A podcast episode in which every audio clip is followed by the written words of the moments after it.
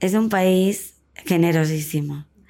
Y cuando uno llega, enseguida te sientes en familia porque te acogen como familia, ¿no? Yo en el cerro tengo muchas familias que los niños, en ese entonces eran niños, ¿no?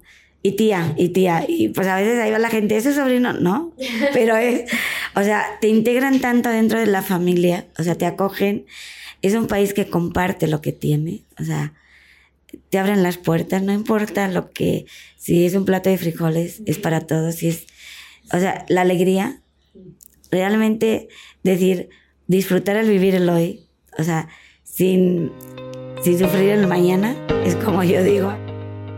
Bienvenidos al podcast El Poder del Servicio, desde donde estás y desde lo que tienes. En este podcast le daremos voz a quienes han dedicado parte de su vida a servir a los demás, que son miles los corazones que trabajan sin descanso por un mundo más justo. Desde este espacio queremos que quienes nos escuchan encuentren su causa y su lucha, que todos, desde donde estamos y desde lo que hacemos, podemos cambiar el mundo de alguien. Solo hace falta que nos detengamos y miremos. Porque si entendemos que el verdadero éxito en la vida está en servir a los demás, entonces ya lo hemos entendido todo. Hoy tengo a una invitada de honor en nuestro podcast El Poder del Servicio desde donde estás y desde lo que tienes. Ella es María del Carmen Gutiérrez Peco, nacida el 4 de noviembre de 1957 en Toledo. Es consagrada por la Orden Verbum Dei y es una misionera que llegó a México hace más de 35 años y trabajó con niños en la periferia de Guadalajara. Al ver la necesidad, decidió iniciar la Fundación Santa María del Tepeyac AC junto con un grupo de sacerdotes y familias mexicanas el 23 de agosto de 1997. Hace algunos años se dio a conocer la obra como Casa Hogar Nandi. Nandi significa mamá en lengua indígena purépecha. Lleva 26 años trabajando sin parar por las niñas de la fundación, en donde se han apoyado a más de 300 a lo largo de estos años. Y además es una querida y muy cercana amiga mía. Ay, pues hoy me siento súper contenta y muy conmovida, madre, de verte. Hasta me dan ganas de llorar siempre, no sé por qué. Estoy muy contenta porque está aquí conmigo la madre Carmen, una gran mujer, chiquita de tamaño, pero enorme de voluntad, que conocí también en mis caminos por Dipsapopan, en estas muchas visitas que he hecho a los albergues. Y desde que la conocí, me impresionó su fortaleza, su entereza, su valentía, pero sobre todo su voluntad. Una mujer entregada al 100% al servicio y hoy me hace el gran honor de venir aquí a mi podcast y a mis micrófonos, la madre Carmen, que sin reflectores, sin medios de comunicación, sin luces, ha trabajado en lo calladito y en lo oscurito para beneficiar a tantas niñas de nuestro estado. Una madre que además no es mexicana, yo creo que ya eres más mexicana que española, pero una madre que viene a servir a otro país. Y me encantaría, madre, que nos platicaras cómo llegas a México, por qué Guadalajara y, en qué momento dices, me quedo aquí. Bueno, buenas tardes a todos. La verdad agradezco mucho este espacio y gracias Michelle porque pues contigo me siento en casa, así como eh, pues yo llegué hace 36 años, voy a cumplir 37 que estoy en Guadalajara. Llegué con la comunidad Misioneros Verbundei, española. Yo estaba en Colombia. De repente me llaman, tienes que irte a Guadalajara. Aquí había eh, tres misioneras, allá en el Cerro del Cuatro. En esa época pues ni había caminos, ni había agua, ni luz. La gente venía de paracaidista, pues de otros estados o de otras zonas.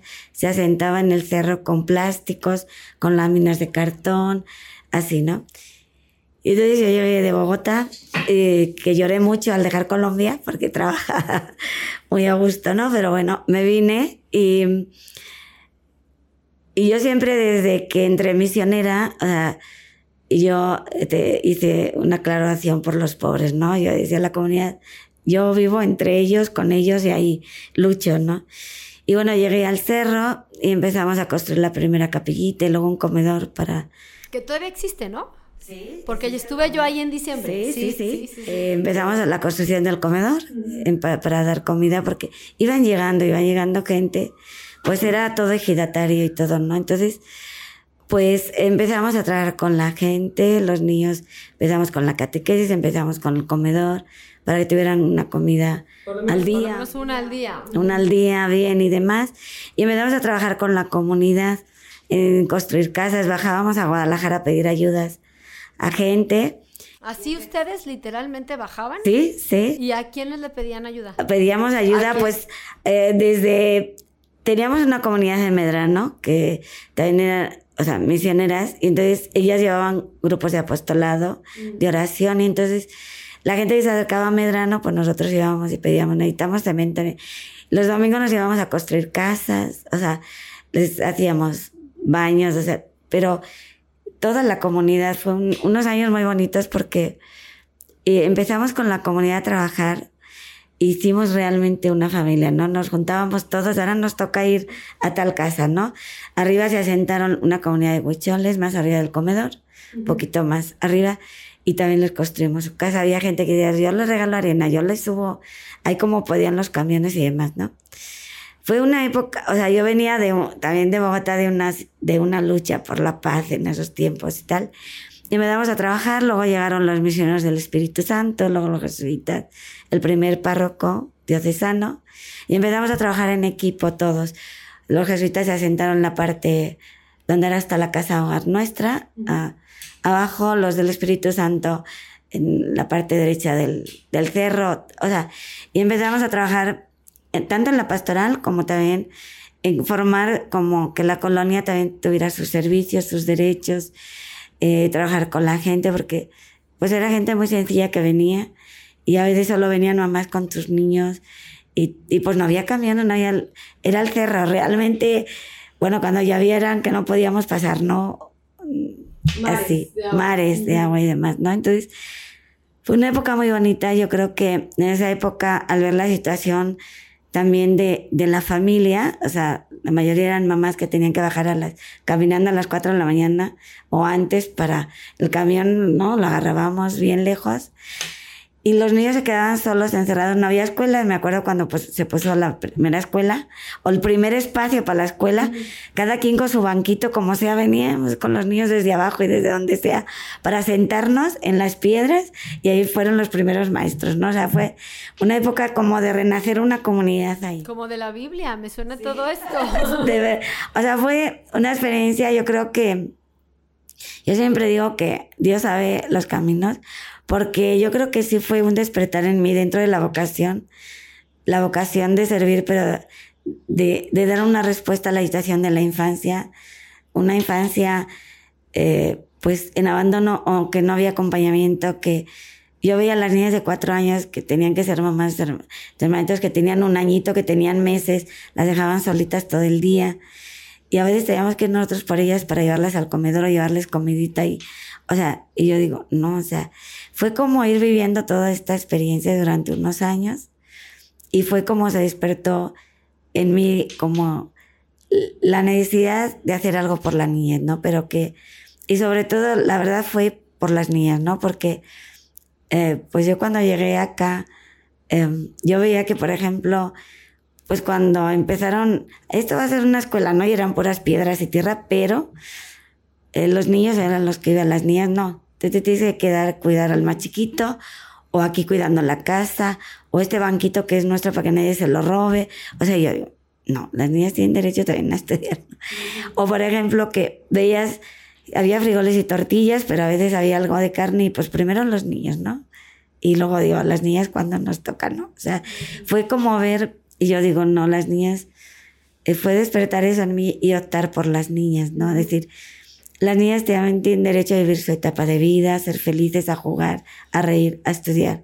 O sea, un llamado como decir, hay que ponderar la mujer desde chiquitita. O sea, claro que valemos, claro que podemos, claro que tenemos el mismo valor, ¿no? O sea, y, y sí me encontré en esas, en esas situaciones, eh, pues decimos, o sea, como el machismo decir, se festejaba el niño, ¿no? Y la niña, pues... El día del niño, no de la niña. O sea, fue una situación, no sé, una época.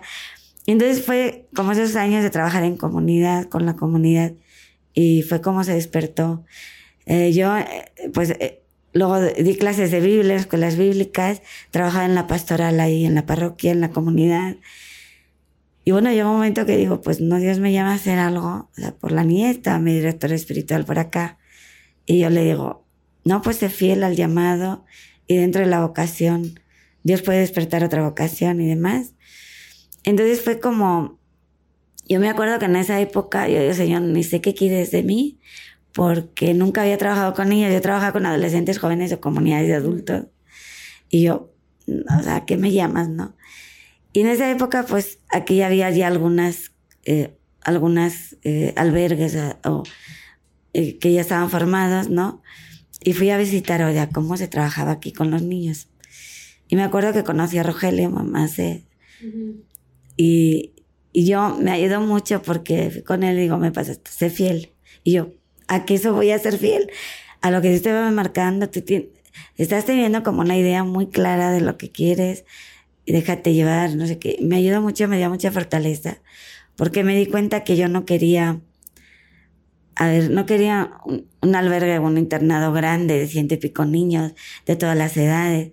Digo, ¿cómo vas a conocer a un pequeñito si estamos con 100 niños y niñas, no? Sino que yo no, si hay algo, tiene que ser algo chiquito y que... Más casa que albergue. Eso, un hogar, o sea, que digas, y no me importó la cantidad, me importó la calidad, o sea, ¿cuántos podemos ayudar? ¿Cuántas niñas? Y si es una, si es dos, si es tres, pero esas niñas sean un hogar que podamos abrazar, conocer, acompañar, ¿no? Entonces, fue poco a poco como se fue forjando como la, em, pues digo yo, la vocación dentro de otra vocación, ¿no? Y el, perfil y el modelo de atención, ¿no? Em, pues yo pedí ayuda, yo llevaba a jóvenes en apostolado y les dije, pues ahí esto me quieren acompañar a mis alumnos de las escuelas bíblicas, porque nos prestaron una casa que es la del auditorio, la primera, pero sin nada, ¿no? Y entonces, pues a pedir colchones, a pedir cucharas, a pedir... Pero a ver, antes que nada, ¿cuándo? Porque tú empiezas a encontrar tu vocación, sí, de estar involucrada con la niñez. Sí, involucrada sobre todo con las niñas, pero cuando dices me quedo en México, porque ya tenía una casa, pedir colchones y cucharas, es porque ya te ibas a quedar. Ya. ¿En qué momento dices me voy a quedar en México? Pues en el momento en que intuyo que sí, o sea, que Dios me llamaba a eso, que tengo que ser fiel, ¿no? Entonces, fue en el año 1995 que dije sí. Entonces ahí me quedo. Tu familia está en España, todos están allá y tú te quedas en este país. ¿Te enamora México? ¿O qué te mueve de este país? Mira, lo que me movió mucho, o sea, primero es un país generosísimo. Y cuando uno llega, enseguida te sientes en familia porque te acogen como familia, ¿no? Yo en el cerro tengo muchas familias que los niños, en ese entonces eran niños, ¿no? Y tía, y tía, y pues a veces ahí va la gente, ¿es sobrino? No, pero es, o sea, te integran tanto dentro de la familia, o sea, te acogen es un país que comparte lo que tiene, o sea, te abren las puertas, no importa lo que, si es un plato de frijoles, es para todos, si es, o sea, la alegría, realmente decir, disfrutar el vivir el hoy, o sea, sin, sin sufrir el mañana, es como yo este digo. Este país ya tiene mucho que dar. Fíjate que yo estuve, mi familia es libanesa y estuve en Líbano en el 2019. Y me sorprendió muchísimo porque estás en Líbano, o sea, al otro lado del mundo, y conocí a muchísima gente que hablaba un español perfecto. Yo le decía, ¿cómo es que hablas también español? Ah, es que fíjate que me fui a Argentina 10 años y volví a Líbano y ay, otra persona, yo, oye, es que hablas súper bien español. No, es que estuve un tiempo en Bolivia y pues ya me regresé. No conocí, madre, a una sola persona que me dijera, es que fui a México y aprendí y me regresé. Porque quien llegó a México se hizo mexicano. Sí, sí, sí. No hay, de verdad, no conocía a nadie que se hubiera regresado después de que pisó tierra mexicana. Entonces, por eso me, enorgullece muchísimo pensar que, te quedaste aquí a servir y ayudar, pudiendo haber servido en cualquier otro lado del mundo. Y con todo lo que le lloraste a Colombia, México te recibe, te recibe muy bien. Y bueno, entonces abres esta primera casa, te prestan la casa. Sí, nos prestaron la casa, empezamos con 13 niñas del Cerro del 4 que tú retiras, ¿quién te las quién te dice, madre, quédese con estas 13 niñas? Mira, fue una labor mm, de caminar mucho por el cerro, de, a ver, de ver las situaciones, de trabajar con las mamás, con la familia, de ver que pues las niñas no podían vivir en esas situaciones, pero fue una labor de en conjunto con las mismas familias de las niñas, ¿no? Eran mamás solteras, mamás abandonadas, mamás golpeadas, mamás. Y entonces es como abrieron esa confianza, es decir, las dejo en sus manos. Ah, ellas te entregan, estas primeras 13 niñas te las entregan a sus madres. Sí, sí. Pero eh, desde el principio, yo tenía claro que no era solo trabajar con las niñas, sino que también con las mamás. ¿Por qué? Porque era el lazo que tenían unas y otras, era lo único que te, se tenían, y era fortalecer también a las mamás, acompañarlas en sus vidas, irles dando formación, trabajar con ellas. A lo mejor dudaron muchos en los trabajos, ganaban muy poquito. Empezar a trabajar con ellas también en preparación. Y cuando al año siguiente abrimos la casa en el cerro, eh, abrimos en línea para que las mamás estudiaran. Los viernes y sábados la casa hogar era Ah, ahí mismo. Ahí mismo. Dentro. Fue la, el primer INEA que... ¡Qué gran visión! Porque yo decía, no, las mamás eran jóvenes, o sea, no... ¿Eran menores de edad? Algunas sí tienen que superarse, o sea, tienen también que aprender, tienen todo el derecho a forjar su vida y a fortalecerse. Entonces, pues teníamos con mamás que se, estudiaron la primaria, secundaria hasta la universidad. Hubo mamás que terminaron carreras.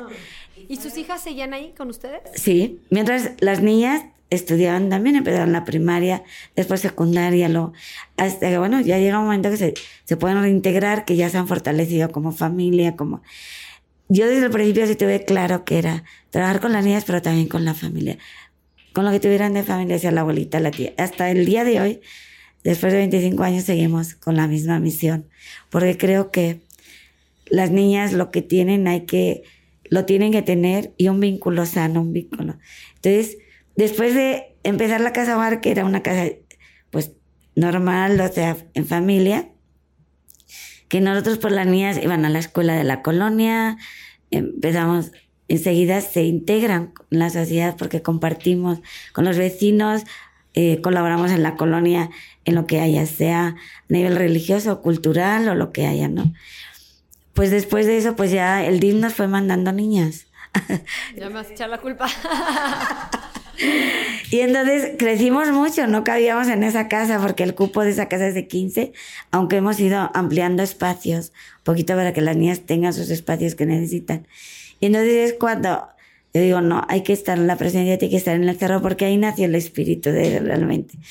Entonces, eh, pues en primera instancia en el cerro nos prestó el padre, el párroco, una casa pastoral y estuvimos ahí y luego ya nos la pidió y estuvimos rentando y hasta que ya pudimos tener un espacio ir construyendo a través de proyectos la casa que tenemos ahora, ¿no? Y entonces es cuando empezamos a que las niñas pequeñitas estuvieran allá en el cerro. Las divides, las, las pequeñas y las más Eso, Las más porque en la otra casa pues ya estaban las de ocho y ya, y ya empezaron alguna secundaria también después de unos años. Entonces teníamos de ocho y luego secundaria y en el cerro se quedaron, ya empezábamos de tres y cuatro añitos hasta ocho años, ¿no? Entonces, ¿Cuántas niñas hay ahorita, madre? Ahorita tenemos 35 niñas más siete bebés. Sí, que esa es la novedad. Eso, eso. Es la novedad de la institución. Porque antes, ah, ah, ¿de qué edad recibías? Mira, nosotros empezamos con seis años, de seis a doce. Pero luego, después de unos años, nos dimos cuenta que las niñas de seis ya venían mm, mal. O sea, no solo a nivel de nutrición, sino también de violencia intrafamiliar y todo. Entonces ya ampliamos a tres añitos y luego a dos, de dos hasta 18, ¿no? Pero nos hemos mantenido entre cuatro años con dos años, o sea, que entraban de dos añitos, ¿no? Y entonces sí, poco a poco la institución fue creciendo en la medida que las niñas crecían. La verdad que aprendimos mucho, o sea, el equipo fuimos aprendiendo con las niñas que queríamos ser. Fueron unos años, han sido de fortalecer, de ya está organizada la institución, el modelo muy bien definido, pero también yo digo que nuestro modelo es muy distinto porque pues tenemos a las niñas divididas por edades, las casas están adaptadas a la edad, porque yo sigo defendiendo que los niños tienen que vivir etapas de vida tranquilos, felices, de acuerdo a su edad, disfrutando su edad, Si es de un añito, pues ese año, o sea, lo que ellos son, de dos años, de tres, no saltar etapas de la vida, no crear responsabilidades que todavía no son. Entonces, eh, fortalecerles que sepan disfrutar, ¿no? Su etapa y aprender y saber lo que consciente, porque claro, van creciendo y cuando ya pasan a secundaria, las de sexto, ay no, porque ahí No, pues, hay más responsabilidades, ¿verdad? Y yo, pues ustedes van creciendo en la vida, supone que conforme vamos creciendo, claro que hay más responsabilidades, eh, hay que estudiar más, hay estas cosas, pero también es bonita esa etapa porque se van forjando y van decidiendo su vida. ¿Y quién, madre? Entiendo que tú tienes un equipo cercano y lo conozco de primera mano, pero ¿quiénes son tus grandes aliados allá afuera?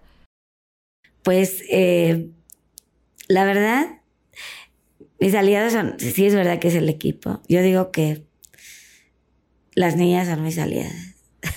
las que me dan como, no sé, la fuerza cada día, mm, la alegría, ¿no? A veces llego a la casa y el abrazo, o sea, decir, por, y, y, por dentro digo, por ti, o sea, merece la pena por ti mi cansancio, mi... Yo creo que son las primeras liadas, ¿no? Y luego, pues la verdad, las comunidades donde vivimos, tanto en el cerro como la comunidad también aquí de, de la Benito Juárez, son comunidades populares, pero las hemos sentido, la verdad, como muy... eh, que comparten la misión, que, que están cerca. Increíble que las comunidades vulnerables dijiste, ¿verdad?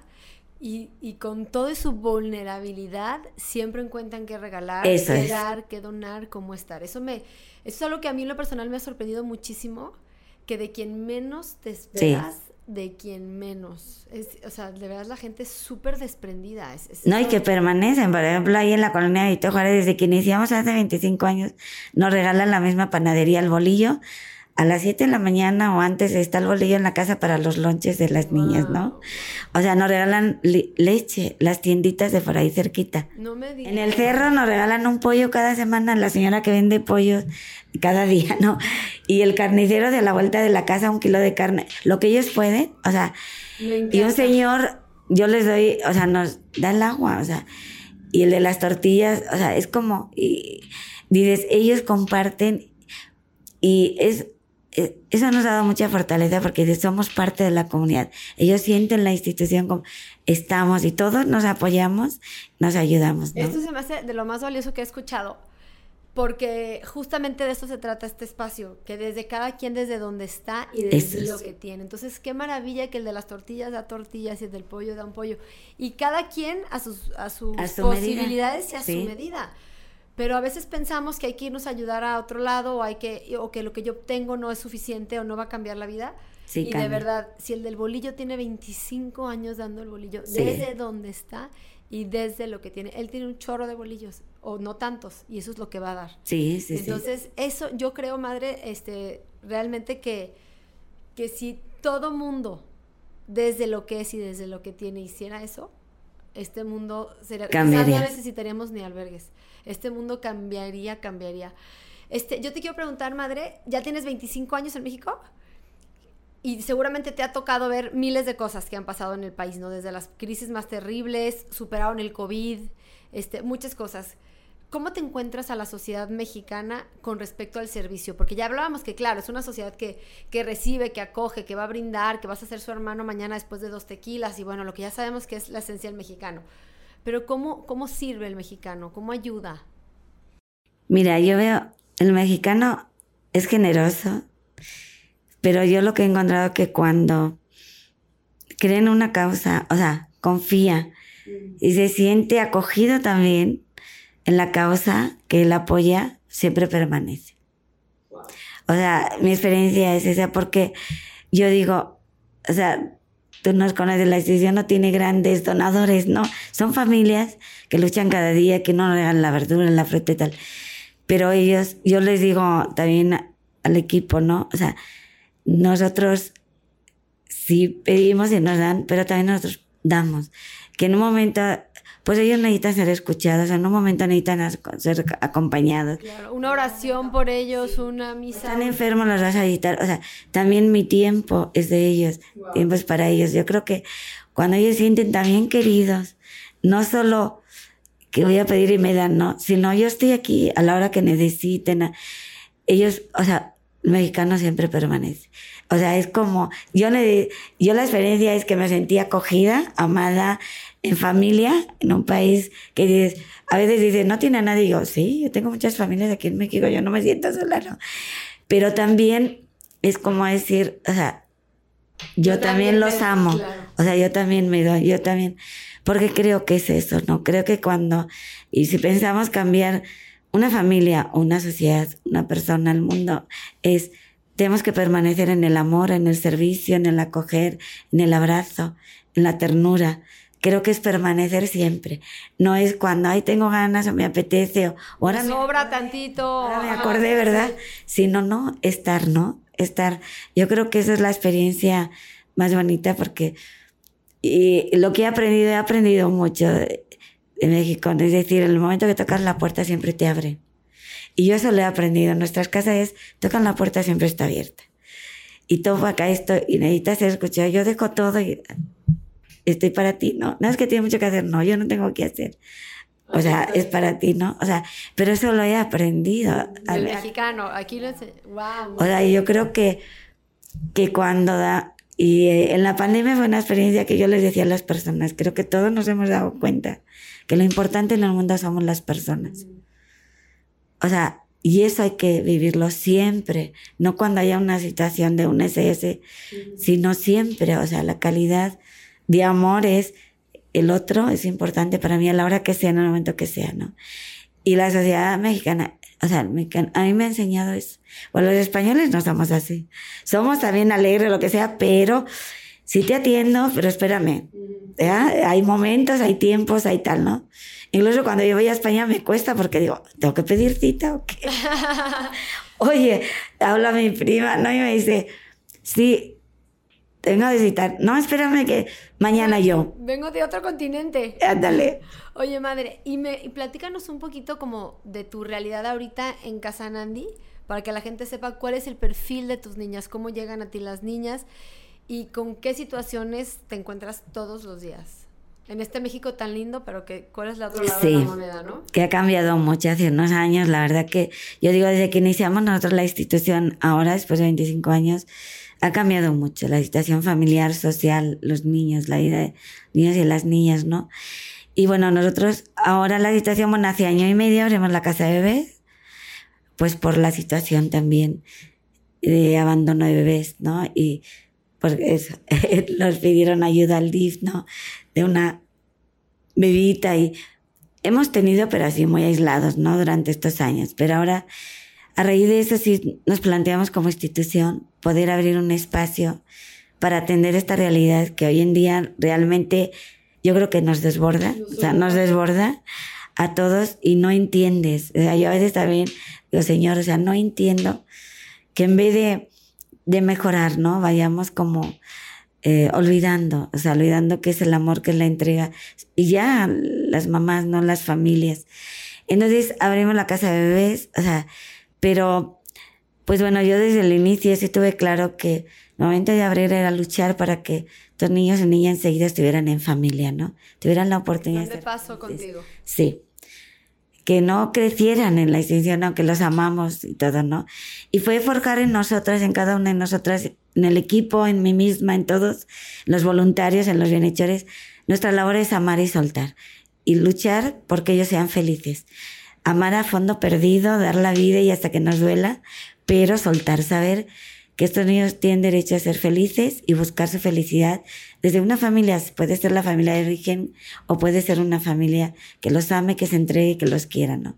Entonces sí cambió un poquito la institución, en el sentido que tuvimos, pues bueno, que buscar más recursos para tener ese espacio para los bebés porque aprendimos, era otra situación de vida que teníamos que atender, aprendimos eh, y yo digo, bueno, pues se abrió como, eh, a raíz de eso hemos fortalecido mucho a muchas familias que acompañamos, que son voluntarios Em, Porque estás llena de voluntarios, eso sí, sé, sé, que hay mucha gente afuera que, que, te respalda. Eso es. Y que hay mucho voluntario, ¿no? Sí. O sea, si, si, no estás solita en ese sentido, y sé que hay muchas que son familias de acogida. Ni, la, ni el equipo está, o sea, son voluntarios que están y que acompañamos mucho también sus realidades, ¿no? Oye, madre, y ahorita me, o sea, es una necesidad tener una casa hogar de bebés porque estamos siendo, por ejemplo, Zapopan, el municipio creo que número uno a nivel nacional sí. de niñas que son mamás a los 12 años, 11 años, creo que tenemos el récord de alguien a los 9 años y, y, me parece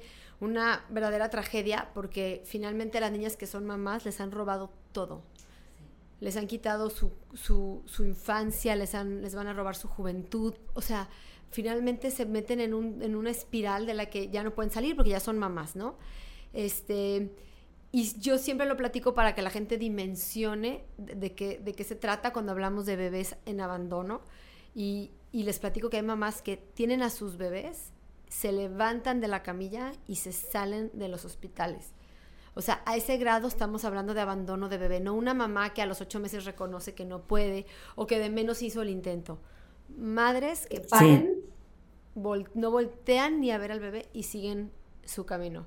Platícanos si tienes, qué caso tienes, así algún caso que tengas en mente que te haya desgarrado el alma con los bebés que digas, no puedo creer que este, a este grado llegue la humanidad. Pues, bueno, yo creo que son muchas, cada bebé tiene su historia, pero, uh, bueno, uno de ellos es cuando llegó una bebita, es que nació de seis meses y pues, eh, que es un milagro, realmente es un milagro esta bebé. Y a nosotros nos llegó, pues porque cuando nació la tuvieron que entubar, la tuvieron que en terapia intensiva, luego en... Entonces ya cuando cumplió como los tres mesitos del hospital para poder sobrevivir, nos llega...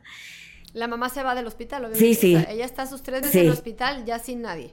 Sí, a los seis meses ya luz y se fue, sí. No había nadie, ¿no? Ni un abuelo, ni un... Nada, nada, nada, nada, nada. Y nos llega o sea, pues bueno, bien chiquitita, tierna, no podíamos ni, nos daba como... Nuestra cosita cargarla.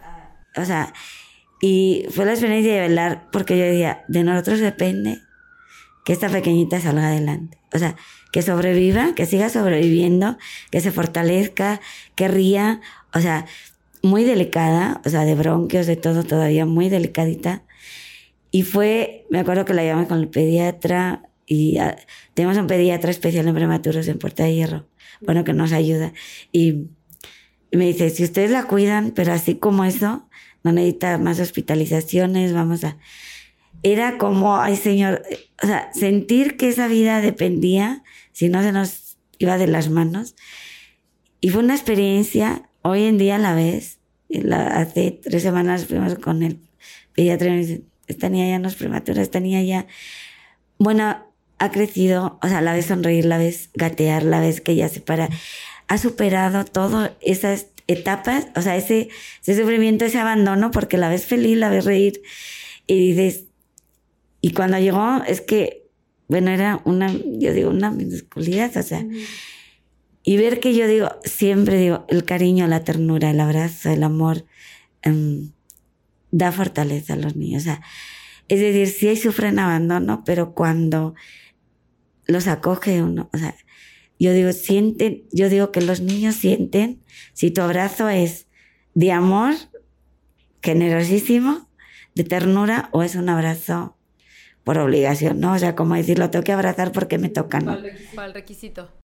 Y yo lo que he descubierto en los bebés es que sienten, o sea, que sienten ese... Y yo siempre les digo, hay que tenerlos pegaditos al corazón, porque ellos tienen que beber el amor que en un momento necesitaban beberlo desde cuando nacieron y no lo tuvieron, pero ahora lo tienen que, ten, o sea, beber, beber, sentir, amar, ¿no? Entonces, mi lema es péguenselo al corazón, ¿no? o sea, porque de ahí va a agarrar la fortaleza, ¿no? Y la verdad es que es una admiración porque los niños se recuperan, o sea, y a veces dices, ahí no puede ser que sea así, es, pero es el amor que damos todos, esos abrazos, esa ternura, ese cariño, ¿no? Y ellos tienen derecho a, a vivir, o sea, y a ser felices y a crecer con amor. O sea, yo digo, no los podemos, la vida de un niño es, es tan delicada, o sea, depende de nosotros si de verdad los hacemos sufrir o los hacemos ser felices. Y de cada uno, cuando nos llega a cada uno en nuestras manos, ¿no? Puede ser que me llegue a mí o le llegue la tía o le llegue la abuela o le llegue, pero depende de nosotros, ¿no? Y es, es delicado, pero a la vez es hermoso, porque dices, gracias al amor que muchos damos, no solo no, yo no, si en el equipo, los voluntarios y a todos, es una calidad de amor que tenemos que dar, que dices, el niño es capaz de superar, la bebé, o sea, todo lo que sufrió esos seis, esos nueve meses, o sea, esos, los niños que nos han llegado a nosotros son de seis meses, siete meses, o sea, a veces con enfermedades contagiadas por las mamás, o sea, que tienes que tenerlos en tratamiento un año, o sea, una enfermedades difíciles. creo que me habías dicho que tienen eh, también temas de adicciones por culpa de la mamá y también se avientan ese tiro ustedes. Sí. ¿Y cómo es un proceso de un niño tan chiquito que viene con eh, alguna adicción a alguna sustancia? Mira, tengo un caso de una bebé voluntaria, en la que la mamá la tenemos en una clínica de rehabilitación. Salvamos a esta bebé, yo conocí el caso, pero un día pues ya me llaman que estaba muy mal la mamá en la calle y la bebé tenía mes y medio. ¿Con ella en la calle o ustedes se dieron a la bebé? No, la, con la bebé en la calle. Y entonces nos fuimos a buscarla, donde nos habían dicho que estaba. Recogió la bebé, la bebé, bueno, la llevamos a, al hospital, al hospital civil. La llevamos y nos decían, no, esta bebé neumonía, desnutrición, bueno, todo lo que te puedas imaginar. Y, y síndrome de adiciones. Y, la recogimos. Llevamos a la mamá también. En ese momento estaba muy mal, muy mal. Y bueno, apareció la abuela. Y yo le pregunté la abuela, a ver, esta niña cuando nació, ¿por qué no dijeron en el hospital que la mamá, porque la mamá se drogaba durante el embarazo? Es que nos la iban a quitar. Digo, sí, la niña necesitó ese tratamiento de, de o sea, síndrome de abstinencia, ese tiempo. Porque la niña, o sea, la veías, bueno, que se acababa, o sea, se acababa. Yo creo que si no llegamos, la niña se muere. Y, pero después, durante el curso en el hospital civil, de hecho, pues hablaba con unos doctores que nos conocían, está todavía en tratamiento del Hospital Civil Nuevo, cinco especialistas nos la atendieron, entonces la cuidan así, no hay, cuídenla en casa por si acaso aquí agarra alguna bacteria y tal. Pero, ve, o sea, la niña, nosotros, ese síndrome de abstinencia lo vivió, o sea, durante tres, cuatro meses con nosotros, era terrible, o sea, unos gritos lloraba, no podía, ¿cómo decir? Un sufrimiento, la veía sufrir. Dolor, dolor, dolor, dolor. O sea, era, además de lo físico que traía, porque tuvimos que dar muchísimo tratamiento y medicamento y tal, era algo, una angustia que nosotros no sabíamos, nos pasábamos noches enteras con ella, queriéndola que descansara, abrazándola, eh, dándola besos, o sea, pero yo digo, señor, o sea, si supieran lo que sufren los bebés, o sea, era una cosa, ya cumplió un año ahora el 8 de julio. Y apenas dio hace 15 días antes de cumplir el año, maduró, digo yo, la bebé. O sea, porque empezó, o sea, le tocaba sus manitas, o sea, era como un dolor fuerte de, dices, ¿qué le dolerán los, los especialistas? No, es que salió alérgica a la proteína de leche, tiene un régimen estricto de alimentación, pero débil, débil, no pesaba nada. Eh, sus huesitos eran como de cristal, o sea, es que era su piel transparente, le veías todas las...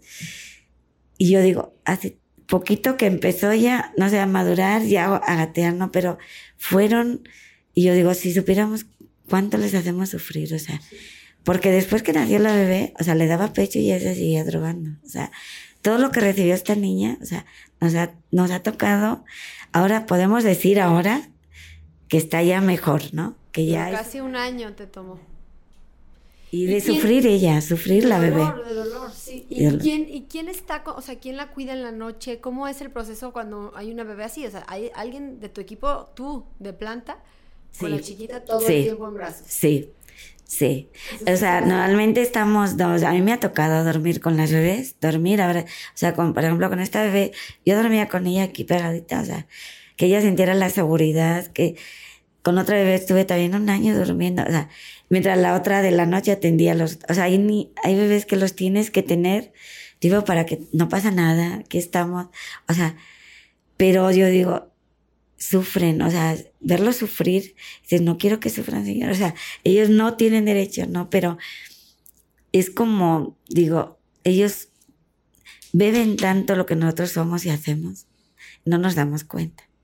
¿Ya? Desde, es como, y les transmitimos, desgraciadamente les transmitimos todo lo que, lo que somos o lo que hacemos. Si es bueno, qué bueno, porque realmente esos niños van a ser felices. Pero suertudos esos bebés, esas bebés de, de caer en tus brazos y de caer en, el, en casa Guarnandi, este, porque sí me, soy testigo del trabajo increíble, increíble que, que haces, madre.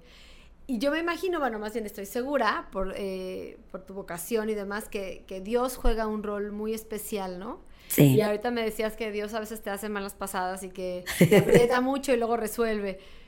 Cuéntanos qué es tu, quién es tu fortaleza. Dios es tu fortaleza. ¿De dónde Sí. más? Sí, la verdad que sí, Dios es mi fortaleza. O sea, yo creo que, pues yo siempre le he dicho, Señor, es la obra que tú querías, es la vocación que tú has querido en mí, porque yo ya era muy feliz, ¿no? Lo que hacía, pero Dios te pone otra, ¿no? Y la verdad que sí es mi fortaleza, es mi fuente de vida, de esperanza. Yo cada noche, a veces veis la gente, no se cansa, sí me cansa, pero eh, yo cada noche recojo el día con Dios y le digo, Señor, bueno, repasamos el día, esto sí, esto, por aquí no ha habido bien las cosas, pues soy humana y a veces también las cosas no salen, a veces. Pero es, Señor, te lo pongo en tus manos, donde llegué, donde pude, donde supe, lo que no, perdóname. Y cada día cuando amanezco, Señor, renuévame mi fe, mi esperanza, mi amor, porque toca volver a amar, volver a crear esperanza, volver y renovar en Él todo, mis fuerzas, mi, mi esperanza, mi amor, todo. Porque digo, no es solo para mí, sino cuando salgo de la oración, están los demás, está mi equipo, están las niñas, salgo y están los bienhechores, están los voluntarios, está todo el mundo, ¿no? Y, y la verdad también, bueno, pues también tengo un carácter muy sociable, ¿no? Y entonces me dan mucha fuerza los demás. O sea, realmente la gente, o sea, por ejemplo, el compartir ahora contigo aquí, o sea, es como, a mí me renueva, o sea, me fortalece. Y digo, Señor, vale la pena, o sea, por ti, por ellos, ¿no? Yo creo que todos nos damos también fuerza unos a otros, ¿no? Y que la cadenita del bien y la cadena de favores, ¿no? Como decimos, y el sembrar el bien en el mundo, o sea, no depende de uno. Somos, Un grupo. somos todos, Un- ¿no? un Un grupo. conjunto de Eso es, eso es. Yo, yo, a mí, diario- yo soy una mujer de mucha fe y siempre lo digo abiertamente. Y, este, y siempre digo, o sea, en el día, en a mí misma digo, ay Jesús, te encontré en este lugar o te encontré en estas palabras. ¿Dónde encuentras tú a Dios todos los días? Yo lo encuentro, mira, siempre, eh, la primera de la mañana y la última de la noche lo encuentro en las niñas. Para mí son una capilla. O sea, las bebés o las niñas son una capilla, ahí está Dios, ¿no? Entonces, mm, y yo cuando terminamos el día y les doy un besito a la hora de dormir y buenas noches, buenas noches madre, y el abrazo, o sea, realmente, Dios Señor, eh, ahí estás y, y es, o sea, eres, son un sagrario para mí, ¿no? O es, ahí los, lo encuentro a Dios, o sea, lo encuentro en la oración íntima y personal, pero los demás, en los demás lo encuentro cada día. Hay personas que a veces vienen a la casa sin esperar o a veces en una conversación, en un, en un estar con una persona, el responder, por ejemplo, también a una lucha o a una situación. Ahí está Dios, ¿no? A mí Dios siempre me dice, no te calles. O sea, no te calles ante la injusticia, ante esto, ante el otro. Y ahí encuentro a Dios, ¿no? La fuerza de seguir luchando por el otro, por el bien, por la justicia, por la, por el amor, por el, eh, ahí encuentro a Dios. Así que leemos que mucha gente encuentra a Dios en, el servir al otro y en el ayudar al otro para, pues sí, revertir un poquito todo lo negativo que se, que se ve todo el tiempo. Eh, madre, yo te quería preguntar que nos contaras como, porque sé que tienes por ahí una historia de éxito increíble de una de tus niñas y, se me hace padrísimo que no la puedas compartir. Eh, cómo, eh, ¿Dónde está ahorita? ¿Qué está haciendo? Una que entró chiquita con ustedes a Casa Nandi y qué es ahora de ella. Bueno, pues sí tenemos muchas historias de éxito, la verdad que es un orgullo después de tantos años. Yo siempre digo que somos como los papás, el día a día como que no ves. Y ya se graduó mi hijo y dices, wow. ahí está, ¿no? Pues em, fíjate que, bueno, em, tenemos muchas niñas que hemos tenido que fortalecer a ellas porque no había nadie de familia a su alrededor, ¿no? Ni que apostaran por ellas, ni que en un momento supieras que iban a contar con ellos, ni proteger, ¿no? Entonces, mm, nos llegaron, cuando eran más pequeñas, dos niñas que su mamá había fallecido. Y nunca habían ido a la escuela. Bueno, las empezamos a... Una tía nos vino a pedir ayuda, no, no tengo para, pues, acompañar a las niñas y tal, ¿no? Entonces, empezamos a trabajar con ellas, o sea, ellas, hoy en día, bueno, pues, mm, una de ellas, eh, pues ya terminaron la prepa, ahora tiene 20 años, conseguido beca en el TEC de Monterrey, va a estudiar ingeniería en mecatrónica. Y la verdad, de hecho ahora estuvo en la casa porque llegaron una pareja que conozco de Francia, ¿no? Y el otro día yo les decía, tengo que conocer a esta niña, ¿no? Porque podemos pedir becas en Francia para que ella pueda seguir estudiando y tal, ¿no? Y ahí estuvimos y ahora compartiendo ella su experiencia. Eh, o sea, me lleva satisfacción porque es de las niñas que en la adolescencia me hizo sufrir, no vieras, lo que no te puedes imaginar, ¿no? Todavía ella me dice, le hice sufrir mucho, madre, pero gracias a ustedes soy lo que soy, digo, menos mal, porque la verdad fueron tres años de lo que fue la secundaria muy difícil, de conducta, de todo, ¿no? Pero digo, no, o sea, y no, y vas a seguir y vas a hacerlo muy inteligente, pero ellas, sin contar con ningún familiar, de verdad, las dos, no, pero nadie es la más chica, la verdad, dice, yo quiero llegar a hacer esto. Mi sueño es tener una carrera, ser profesionista, poner a lo mejor mi propia empresa, o sea, y hoy me decía, yo lo que le digo, o sea, lo que yo digo, sé que siempre ha sido muy tenaz y muy terga, como yo le decía, lo que quieres lo persigues, pero, o sea, ver que esos sueños ella los va consiguiendo y que merece la pena, o sea, decir, aquí estoy, te sigo acompañando, te sigo fortaleciendo y, y que no dejan los valores, ¿no? Y que, pues, eh, es, es que gracias a usted porque usted está en mi vida, yo estaré siempre, le digo, siempre estaré, ¿no? Pero yo digo, Señor, o sea, cuando vinieron, recuerda uno, ¿no? De, de, indefensa, sin nadie, sin decir, puedo contar con mi papá, con mi mamá, con nadie.